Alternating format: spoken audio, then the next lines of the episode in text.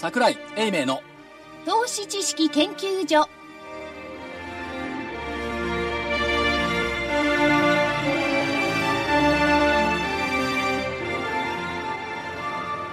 投資知識研究所場外乱闘編。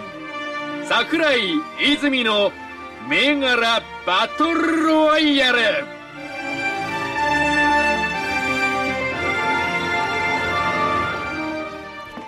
皆さんこんにちは銘柄バトルロワイヤルレフリーの金内彩子ですよろしくお願いいたします戦う赤コーナー足で稼ぐ桜井英明さんです桜井ですこんにちはよろしくお願いしますそして青コーナーはテクニカル重視株の学校123から泉一味の皆さんですはい、一味のキュービです。よろしくお願いいたします。はい、同じく一味の大場です。本日もよろしくお願いいたします。そしてコミッショナーラジオは日経福井です。よろしくお願いします。よろしくお願いいたしますさてなんとなくだいぶ温まっているのでしょうか桜井さんどうなってますか？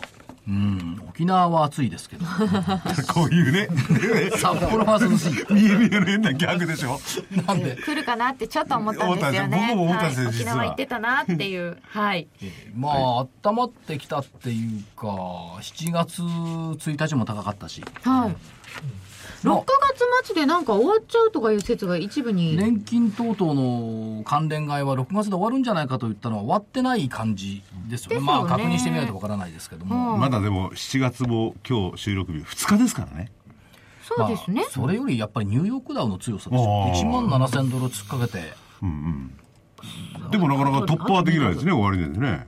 いや、でも。あと2ドルだったいやいいそうそう終わりですけど、うん。うん昨日ね1万6998ドルで。でも昨日とか火曜日ね。でもそ、そんな、そんな簡単にね、つけられちゃったらかえってどうなんですか？いやただ、あのー火曜日の放送でも言いましたけどもニューヨークダウの構成銘柄って30銘柄しかなくて、はい。そのうちの値傘銘柄ビザとかね、はいはい。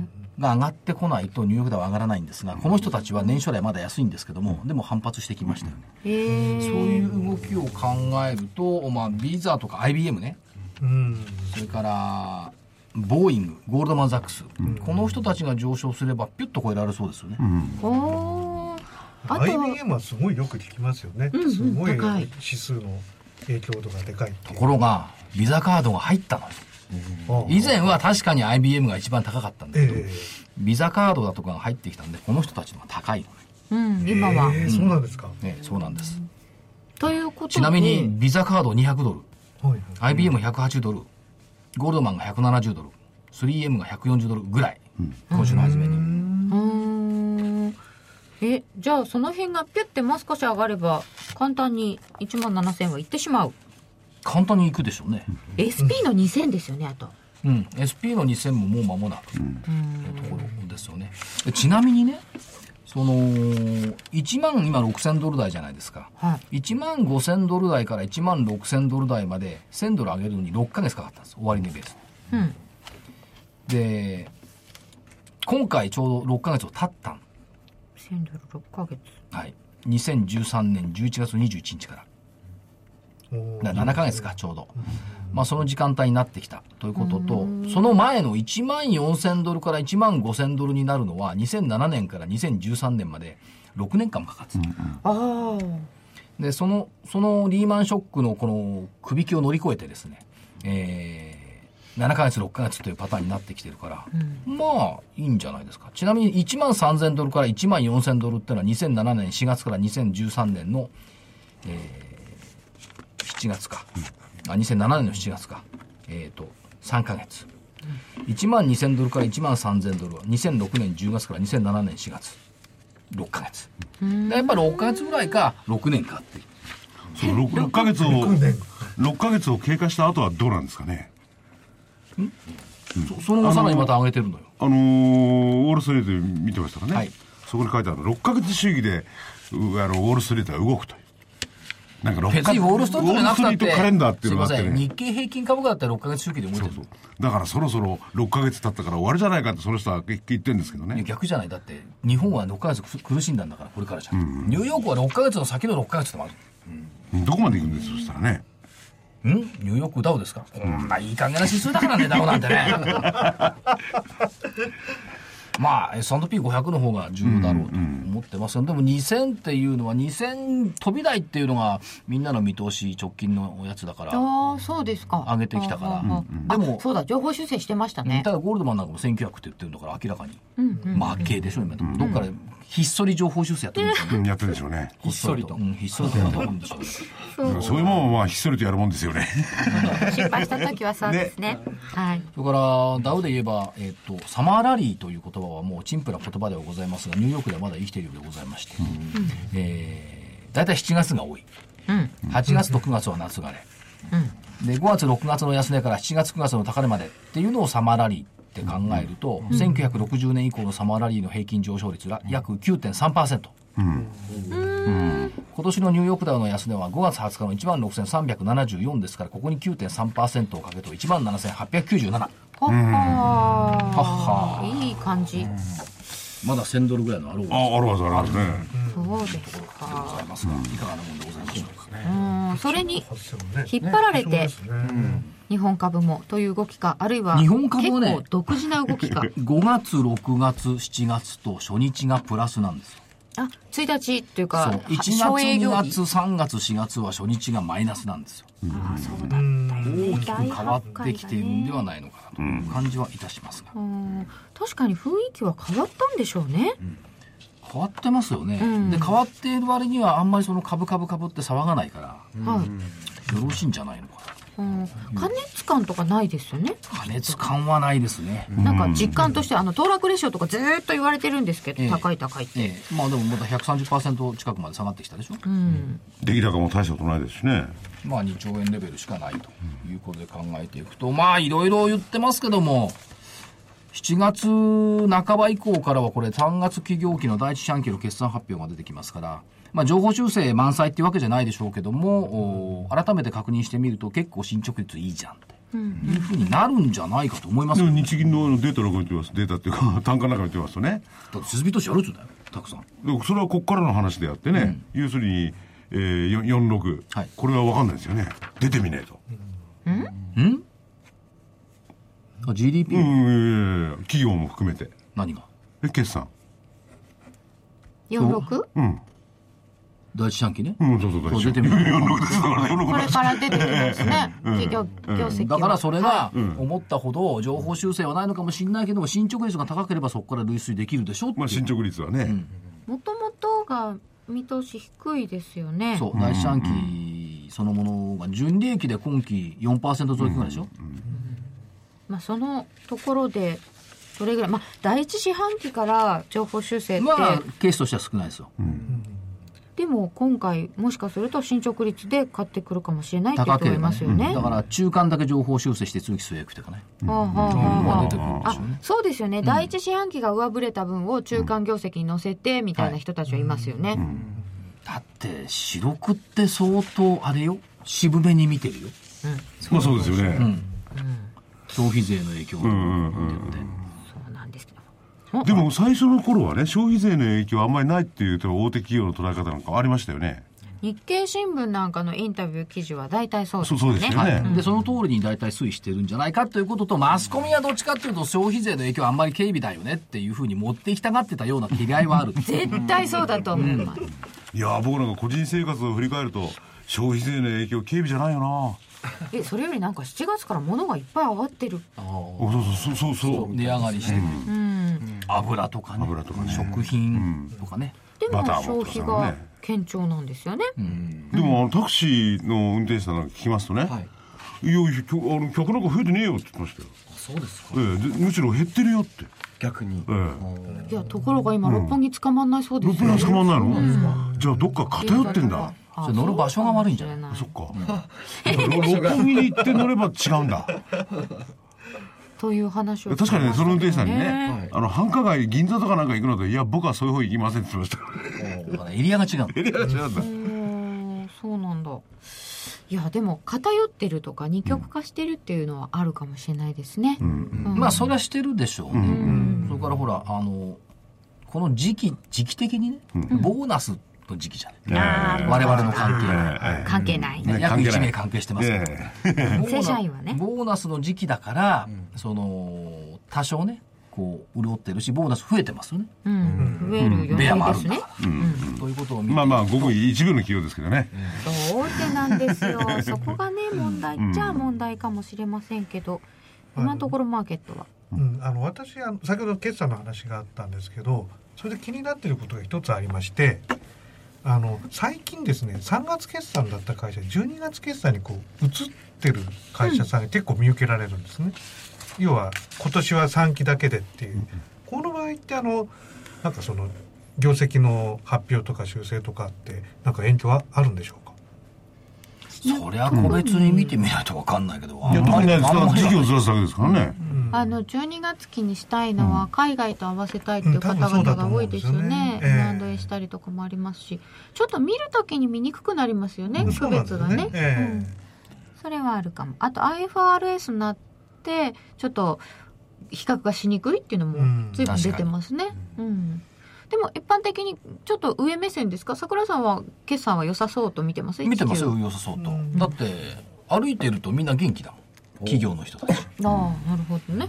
はいまたそれも元気なところを選んで歩いてるから。あでも確かにそれはそうかも。まあ、そうそうだね。うつむいてるところはあんまり行かないもんね。桜井さんが取材に行くところはまあ面白そうなといや、ころが一度うつむい多いので。てるようなとこ行ってほしいな。まだそういうね、ねだからそれは行った時に、こう、匂いで感じる。匂いで感じる。じゃあ桜井さんのあのダーツの旅みたいにあのそうそうこう桜井さんが選ばないでこう指揮法かなんかでバッとか言って突然行くってすいいうませんけど、そんな無駄な作業はしたくないです。忙しいんだから。忙しいですからね。そりゃそうだということでこの後は先週の振り返りです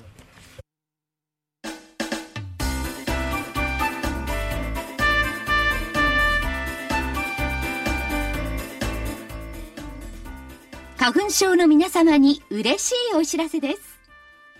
花粉症で長年悩んでいた医師が自分のために開発した花粉症対策商品ポレノンは花粉が体の中に入る前にブロックする体にも優しい商品です。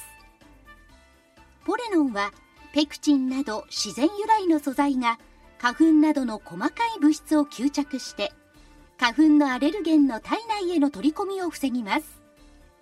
薬と違い眠くもならずお仕事車の運転お勉強などもはかどります。ラジオ日経ではポレノン3本セットを9640円でお届けします。それだけではありません。ラジオ日経ではポレノンをお求めいただいた皆様にウイルスなどの侵入を防ぐ高機能マスクをプレゼントしています。ポレノン3本セットに高機能マスクがついてお値段は9640円。送料500円をいただきます。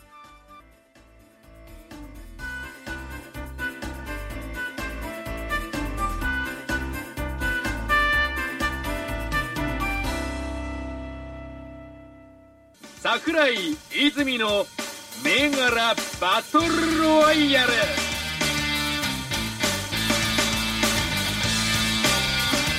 ではまず先週の結果を振り返ってまいりますまずは日経平均株価からですえー本日は7月2日水曜日に収録をしております。前回が6月25日水曜日の収録でした。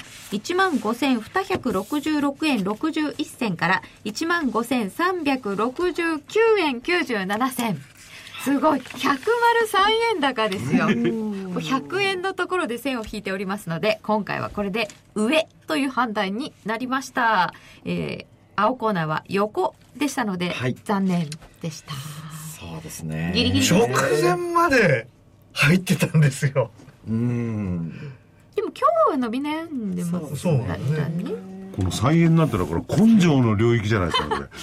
桜井さんがどこで念を。うん。何言うんですか？100円は戻すでしょうっていうコメントで言ってたんだから100円戻したね、なるほど。なるほどね。間違ってないでしょ、いや、間違ってないですよ。その当たり方の素素晴らしさに驚いてしかもこの3円という極めてね狭いレンジで。首の皮一枚で、で丸かバスを大きく変えてあげたもうすごいことですよ。たいですね。しかもあの最後の1分ですよ。最後の1分。ないと寄り付きで完璧に抜けてたじゃんザラバで引けたあの終わっただけなのにええこれは。うん。ちょっと稀に見るこう小幅な。小幅なね。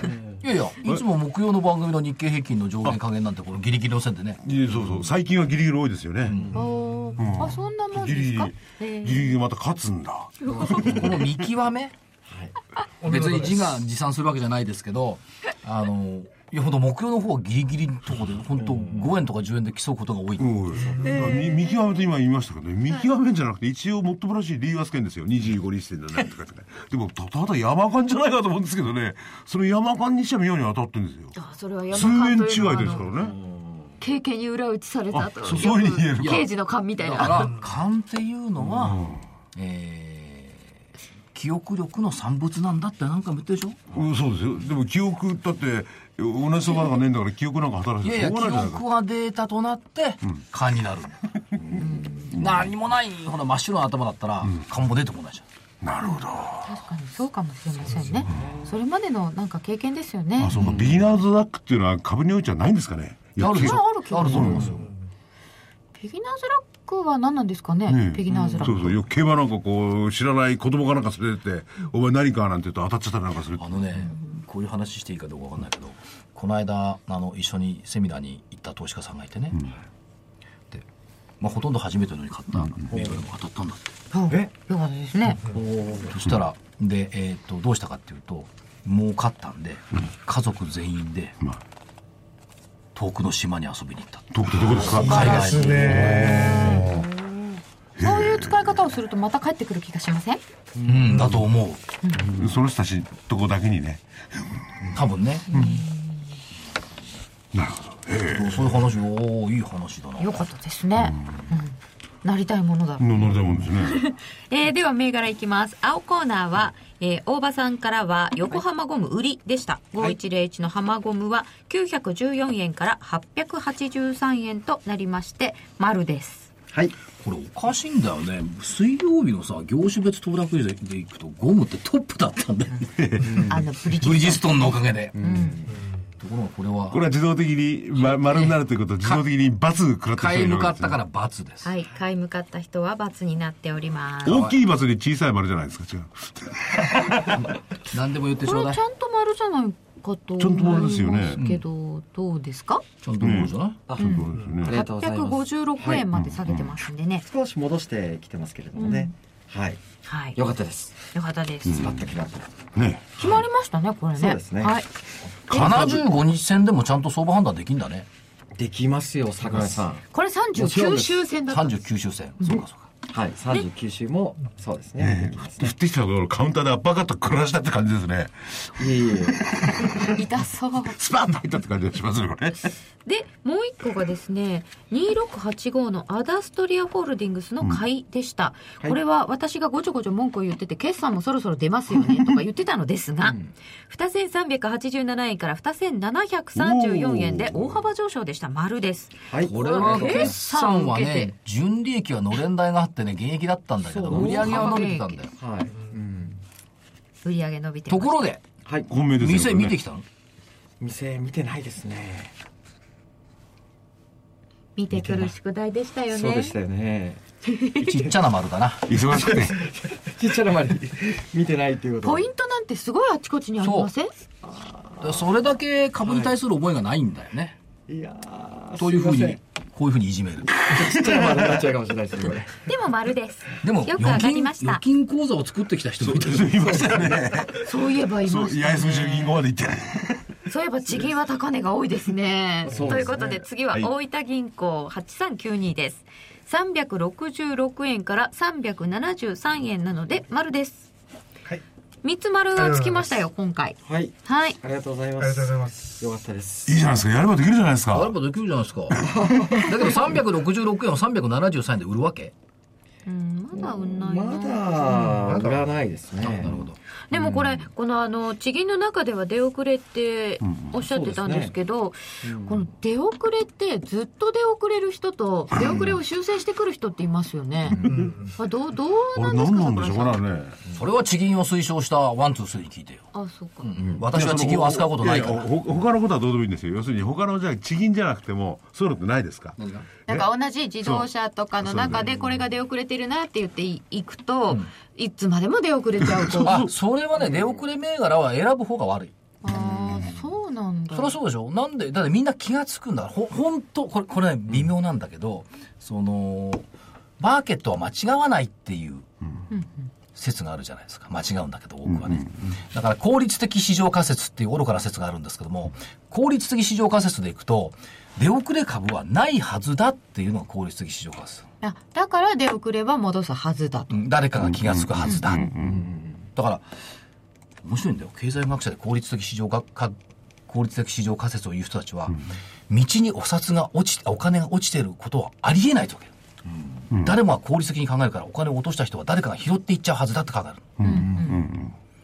でも、この効率的市場仮説を使って、相場を説明しようとすると結構難しいんですけども、でも相場が正しくて、えっ、と企業価値をちゃんと判断したら出遅れじゃなくて本来はね。本当に、安い本んだ。来は出遅れがあるわけがない。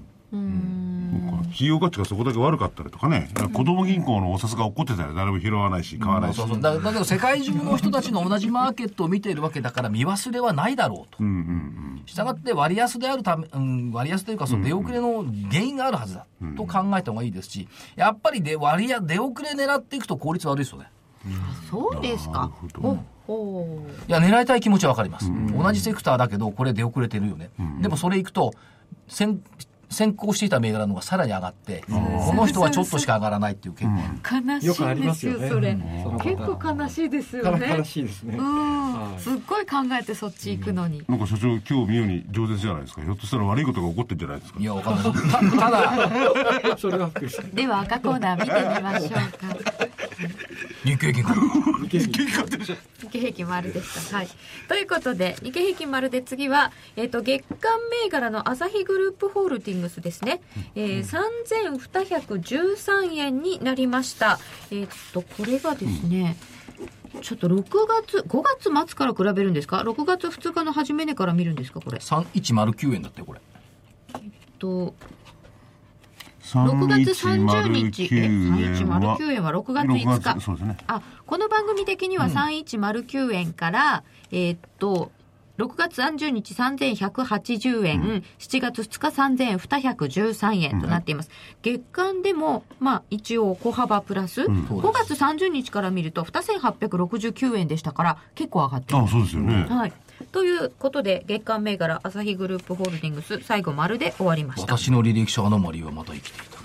この月間銘柄でずっとちょこちょこちょこちょここう上げてきてるんですよね。そうなんです。ねえこれいいな。今最初はね月はねタタだからね、たった。もういきなり鈴木が大爆心してる、ああ、そう、気がつかなかった。7269鈴木。でインドで鈴木の車の売り上げがいいってそのものじゃないタタ。そうですよね。私の影響タタよタタ。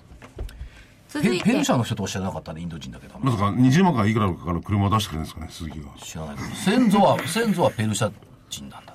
あそうなんですか。うんちょうどあの水曜日の日経の私の歴史に書いてありました。でそのインドのね偉い人がねなみなみとコップに牛乳をついで僕たちの地域にはもう君たちの入る余地はないって言ったらその長老がねそこに砂糖を入れたんだ。まだ入れるでしょ。すご深ーい。い。なんかインドっぽい。いやインドだなペペルシャとインドの関係みたいなね。わかんないけど。はい。それからあれ、今日今日あの火曜日のを見てたら日本郵船とタタが組んで、インド横浜航路神戸航路を作ってくれと。欧米独占だから、割安にするためには一緒にやってくれってやって、船賃下げたんだ。アジアで初めてそうやって戦ったんだって欧米資本なんか優先もなかなか頑張っとるなという。だって元を正しは坂本龍馬よ。浅本龍馬岩崎弥太郎よ。岩崎弥太郎。うん。そうか。そう、そうなんですけど結構苦しんでますよね。でも頑張ってる。まあ、まあ、丸の内があのあなんつうの連兵場からの草ぼうぼうからあんなビル街になってから三菱は変わったんだと思いますけど、連盟上払い下げてもらったんですかね三菱村として。確かに。ねあの当時はね、いろいろあったんでしょだってあそこまで海だったんだよ。えそうそうそうですね。うんう。海ですか？海海。海よ。あそうなんだ。銀座とかね、うん。八重洲は完全海だもん、うん。あれでアサリが取れたへあのえ。谷のつく地名のところは海だったってよく聞きますよね、谷じゃなくて？あの日比谷とか渋谷とかうんもともと渋谷海じゃ渋谷は本当に谷だ谷。もともとなんかそその江戸時代の前とかも海になってたような感じのところらしいですけど、相当前ですね。相当前はい。えー横浜ゴ我ム々やってるのは江戸時代なんですよ。はい。横浜ゴムじゃあバツバ5101ツが買い向かって×でした。続いてワイヤレスゲート9419は3425円から4940円になりましたこ。れすごいよな。5480円、今日。やっぱり中国銘柄ってこういうふうにドラスティックにいかないとね。え、四3425円から5480円たった1週間で2000円も上がったんだよ。2000円ですよ、2000円。すごいすごい。2000円。8割ぐらい上がってんだよ。すごいのかな。たった1週間とか5日間だよ。ですよね。この番組を聞いていらっしゃってね、自分でご判断してからね、買ったかもしれない方は2000円ですよね。2000円。ねですよ。すごいな。これね、この番組聞いてなくても、この銘柄はピンときたはずなんですよ。先週言ったから言ってないかもしれないけど、えー成長戦略の中に、無線公衆ランの拡大ってちゃんと載ってたんだから。まあ、でもワイヤレスゲートのその決算端子にこう書いてありましたとかずーっと伺ってきているので、はい。これは中核銘柄にしてご覧になってた方多いんじゃないですか、うん、あのーあるところで正月にはい。セミナーをやった時に、今年1年間を通じてやっぱりワイヤレスゲートだあのいいんでしょうねっていうことを言ってるんですけども、まあ、今年1年間を通じていい銘柄の一つ。の、まあ、今年半年間を通じていい銘柄の一つ、で確かこれ分割してますけども分割前なら5000何ぼなんですよあー。あ、戻っちゃう。だから1年間で倍になってる、そうなんだ。すごい、えー続いてユーグレナ2931は、えークロス振りました。25日に1399円で、え2日1345円でした、残念でした。いいの。買い場がなければ走れない。これクロス振ってすぐっていうのは結構厳しいことが多いようなイメージがあるのですがどうですか、ね厳しいかもしれませんがわかんないぞ。2020年に夕暮れなジェット燃料の飛行機が飛んだらどうします？い楽しいですね。や飛ぶか飛ばないか知らないけど飛んだらどうしますって。そういうことがあるかもって思うとね本当ですよね。ということで、結果的には、えー月間銘柄を入れてす2勝2いません。敗。すいません。本命は？もう一個いきます。はい。えー、ベクトル6058。これが本命ですね。はい。1635円から1705円。丸。ということは、あー3勝2敗。買い向かったところが邪魔でしたね。4勝2敗で日経平均あ、日経平均入れますね。はい、わかりました。4勝2敗。あの人たちは3 3勝勝1 1敗敗。3勝1敗そうか。2割る6ありますからね。これ見るだけでもう勝ち勝率はあの、ワンツースリーのがうん。月間銘柄もあるしな。2割る日経平均1分でしたからね、悔しい。です3ね割4日経平均が。3割4って75%でしょ75% 6割8は7088なんか6これ割あの今さあなるべく話してくださいこれ。ラジオなんですから、6割8をしてください。んええ今やってちょっとやっててください。75%ですよ。75%? はい。だって3割4も75%で。3割4 6割。同じじゃないですかこれ。だって。2倍するんですですか？引きください。はい。あ、75引き分けか。勝率勝率そうじゃん。75%。ほら。ほ、え珍しいな。引。き分けか。そうすると PK か。あの延長戦にもすることで PK じゃあでじゃあ値幅でいくか。あ値幅がもうこれ。PK 戦みたいなそれをやられるとそうですか。ねえ今日のイメージとしては青コーナーだったんですけどね。残念でした引き分けレスゲートがあるから。これあえてね日経平均までこの入れてきたところがなかなかのねそうですね。作詞ですね。日経平均も勝勝負ですからね勝負こだわりますからね3円で勝ったんですからねでは、引き分けで。はい引き分けですから残念だな そうですよね。そうか。うん、本当だ。えー、じゃあ、この後、今週の分の戦いです。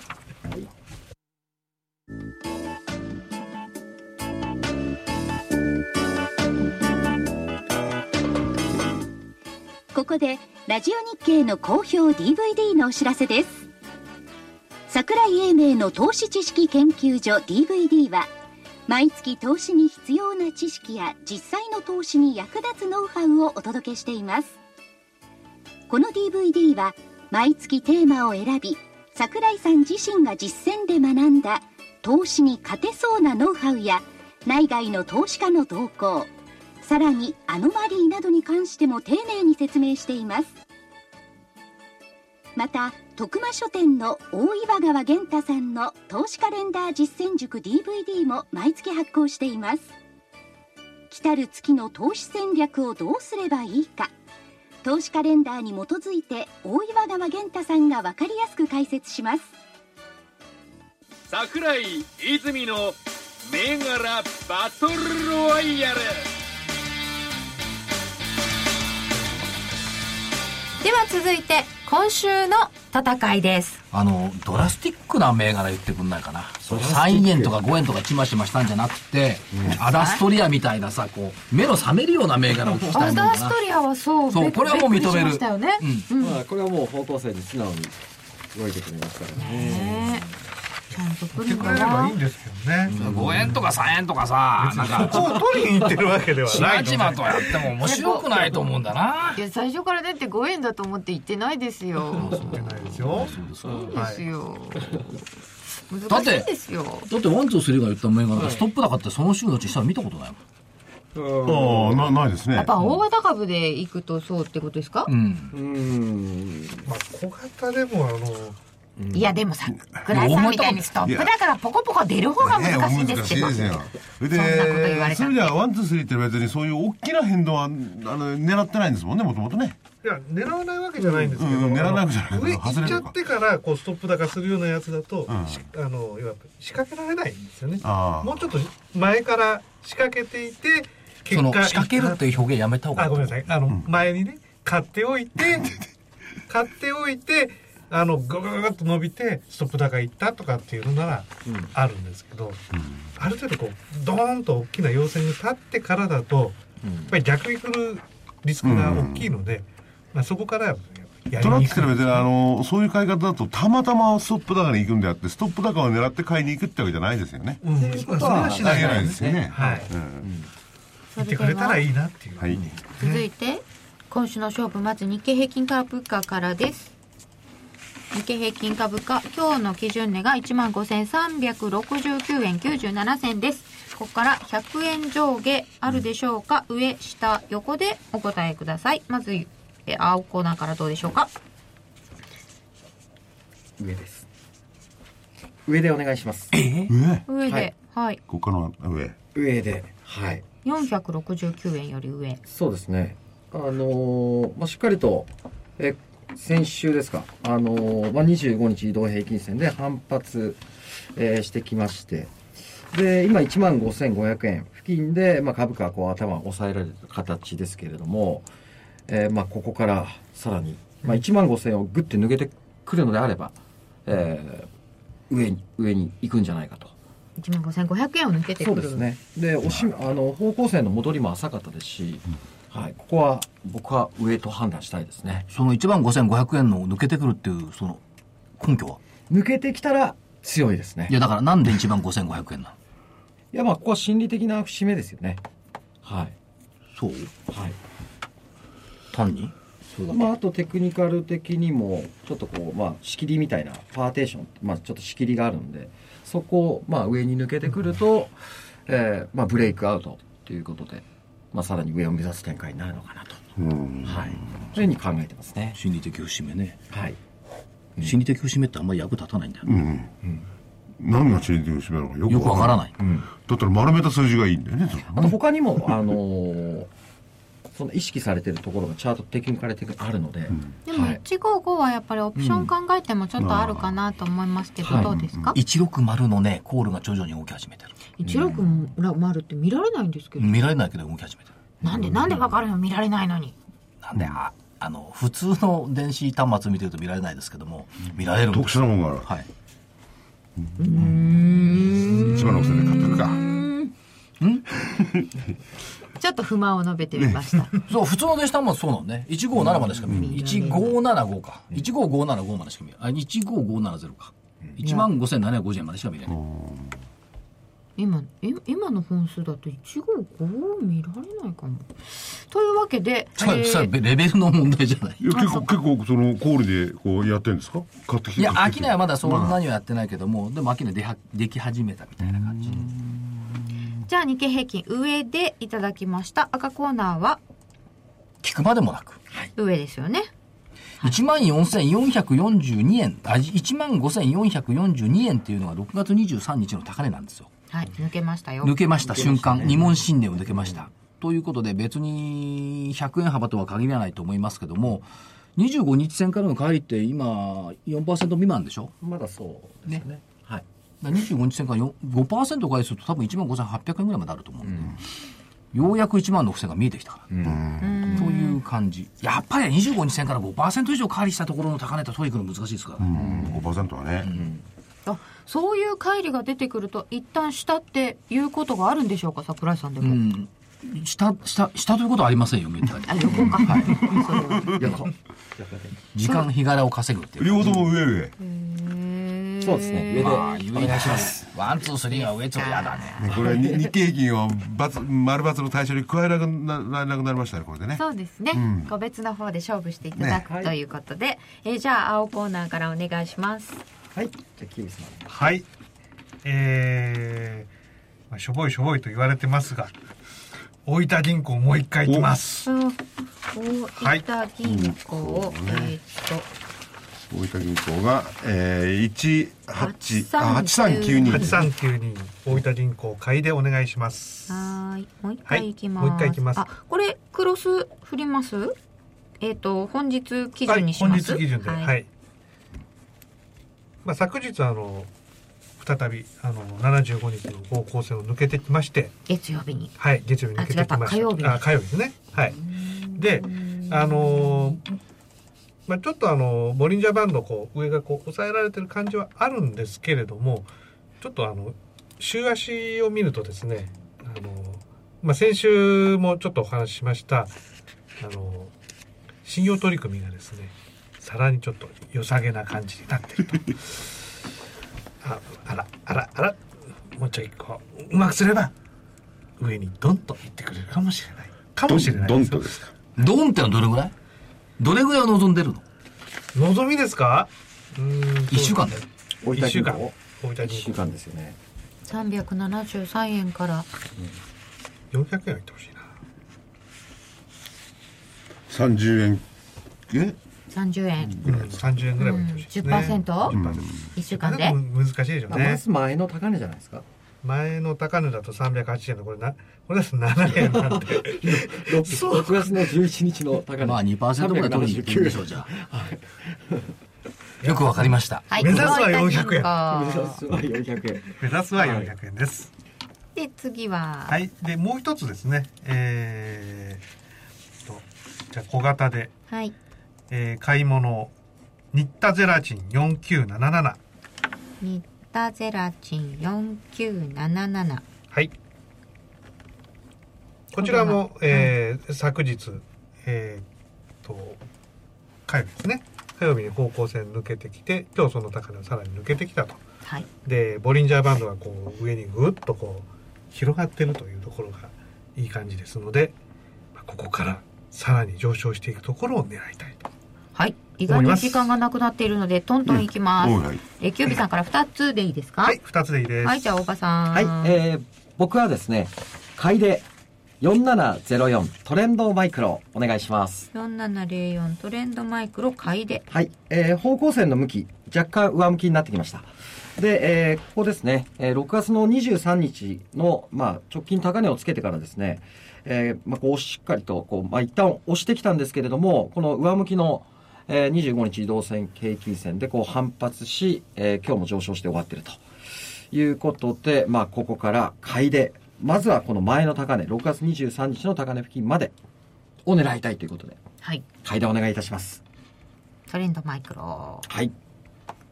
1個ですか？えっとそれとですねはい。買いで7262ダイハツお願いします。7262のダイハツ。はい、えーこれも方向線上向きです、えーまあ、現在これもですね6月の17日高値をつけてから、まあ、25日のこの移動平均線まで上向きの25日の移動平均線戻ってきて割り込んで一旦割り込んで今日上から始まって割り込んでまた25日割り込んで終わってるんですけれどもここからの反発を狙っていきたいとうん。いうことではい。買いをお願いします買いで。以上4つですか？以上4つですね。本命どれですか？はい、えー本命はですね、はい。トレンドマイクロでお願いします。本命トレンドマイクロではい。4つとも買いですよ。珍しい。あのはい。ああの1個入れます？あの参考という。参考。あれ参考ってありましたいやありました参考ありましたよね、はい。えー、とですね。はい。売りで。売りで。7729 7729東京精密お願いします。ははなんかゴールドマンが起こりそうだなこれね。え？東京精密7729売りで。はい。はい方向下向きの方向線を本日上から下に割り込んできてますのでここからでもワントースの場合銘柄たくさんいらないよね。5銘柄ぐらいで相場やったらいいんだもんね。そうですね。ねそんなに3000とかずっと追っかけてね4000に対する銘柄にいらないよね、そうですね。そんなにいっぱいはだっていないですね。むしろ計算だけだもん狭めておいてよくその癖を。癖を取るのと、あとそのポイントポイントで、うん。まあ、買い増ししてったり売り増ししてったりっていうことをやっていきます、大分銀行みたいなねこう追ってってインベねストメントじゃなくてインススペックだよね。投機だよね、うん。まあね会社の中身関係ない関係ないんだからね線だけだもん。うん。スペキュレーションだな、まあそういう方法もあり。といやそういう人多いんだろうねえー、えーと1234参考1で本命トレンドマイクロ。はいおはい願いします、では赤コーナーお願いします。えー、っと6277細川ミクロン。久々に。6277細川何どっかで書いた？いえ昔。好きなんですこれ。平等の競馬場の近くに本社ある。おまだ名前が可愛いとかそんなんじゃないだろうねないですよ。ミクロン可愛いじゃない。細川ミクロンでしょ？これ京都の銘柄ね。いや同じ京都で6837強者。6837の強こ者っちはプリトン配線版の大手。おなじみさんですな。ねおなじみになってる？まあ京都がいいか、うん。それとですねえー、っと9441 9441ベルパーク。ベルパーク。携帯電話の販売今更携帯電話の販売でもないだろうって感じえがしたんですだって格安スマホ出てくるしあ SIM カード出てくるしじゃないですか。はどんどん変わりますよ。今気がつきましたけど。気がついた、なんてことでベルパークかってそういうことですよ。そうか SIM カードが安いのバンバンバンバン出てるんだもんね。イオンだけじゃないでしょもう。いいベルパークさん。ベルパークでもいいんだしイイオンで買う必要はないわけだ。えじゃあテレパークもそう？うん。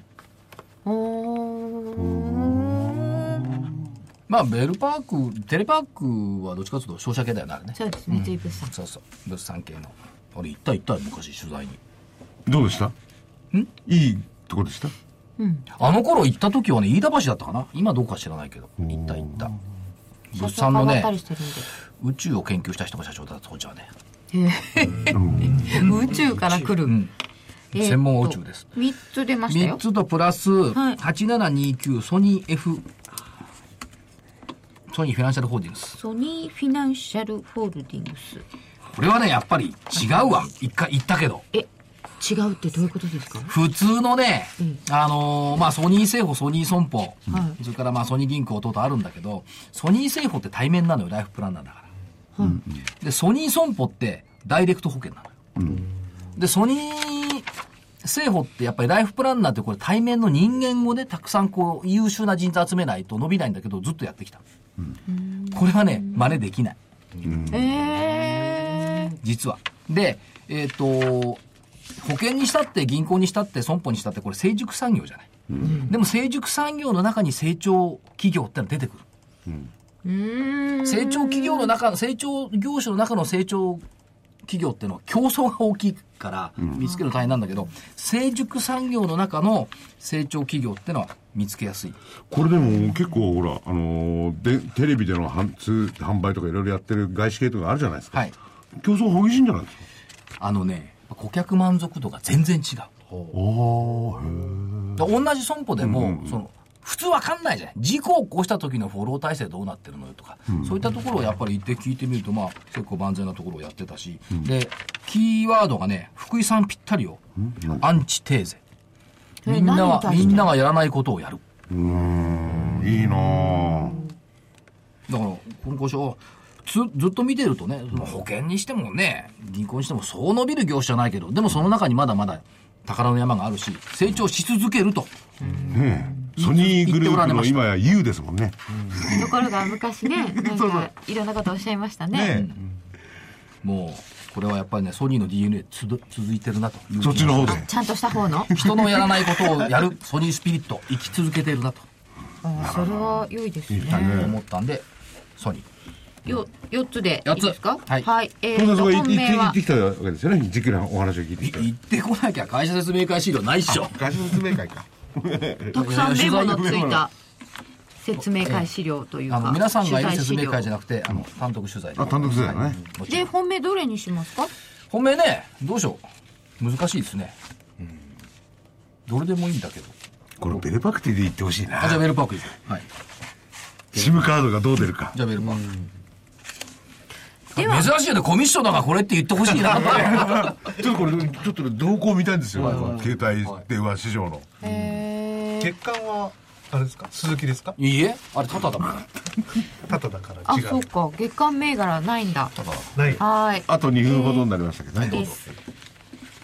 私はあの、沖縄行っちゃいますから。お知らせその他。はい。放送中は沖縄です。えー先先週の27日、えー、桜井とワンツースリーのバトル DVD 発売になっております。